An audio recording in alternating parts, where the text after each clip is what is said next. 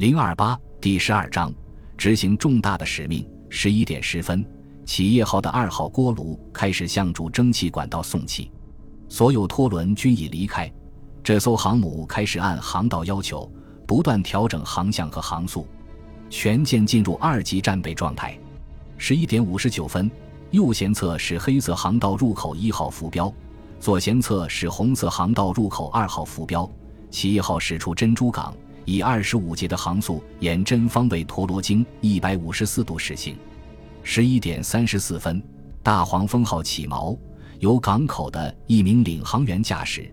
舰长及驾驶员在剑桥上。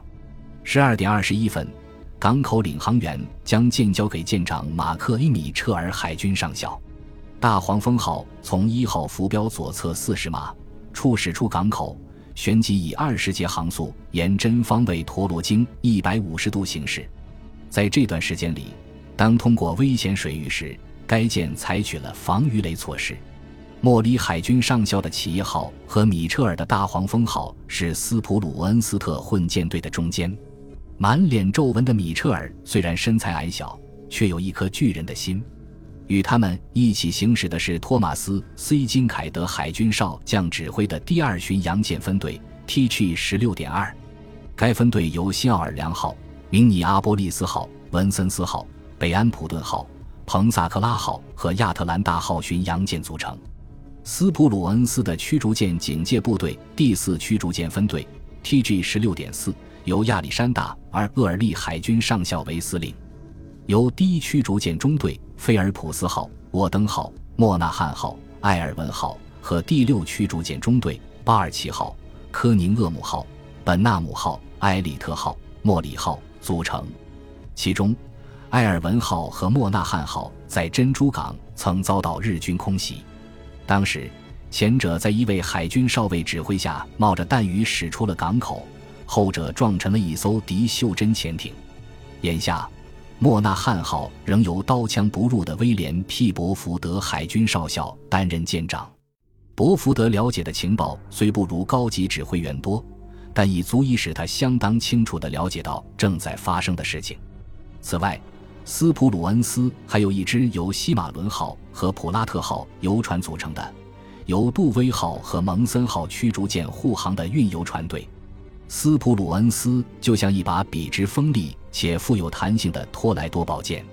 他看见珍珠港正向身后退去，他早已打定主意，无论威克岛有多大的诱惑力，绝不进入该岛周围七百海里的海域。他知道日军已加强了那里的兵力。因此，不打算与日岸基航空兵交锋。日军企图诱其西行，以便随后用优势水面舰队围歼。他绝不上这个当。斯普鲁恩斯当然希望尽可能多击沉几艘日舰，但他不得不正视美国缺乏航空母舰和驱逐舰这个痛苦的现实。他有责任尽一切可能保存他的舰艇。航母的唯一用途是作为水上机场。如果它损毁严重，不能起降飞机，在战斗中就没什么用了。在任何情况下，斯普鲁恩斯都没有轰赶日舰的任务。他的任务是设法不让敌人进攻中途岛。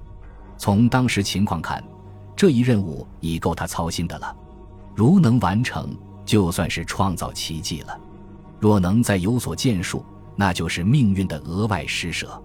斯普鲁恩斯是会把握航向。利用各种机会的，但尼米兹的命令又在他的耳边响起：“你们必须遵循风险预测原则。”同一天，夏威夷时间五月二十八日，日本时间二十九日五点，由海军中江近藤统一指挥的中途岛攻略部队主力开始从驻岛出发，由轻巡洋舰由良号和七艘驱逐舰组成的第四驱逐舰战队率先驶出濑户内海，向丰后水道进发。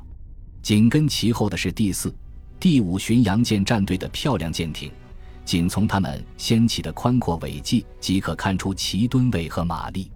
排水量超过一点一万吨的爱宕号和鸟海号，以及排水量超过一点三万吨的妙高号和羽黑号，看起来都像小型战列舰。它们不仅火力配备强，各有十门八英寸口径的火炮，速度快约三十四节。而且都是专为防备潜艇攻击而设计的。在舰队最后面的是久经沙场的战列舰比瑞号和雾岛号，搭载两架零式战斗机和十二架鱼雷轰炸机的小型航空母舰瑞凤号及驱逐舰三日月号。近藤的帅旗在爱宕号上飘扬。与南云一样，近藤对中途岛作战计划事前也一无所知。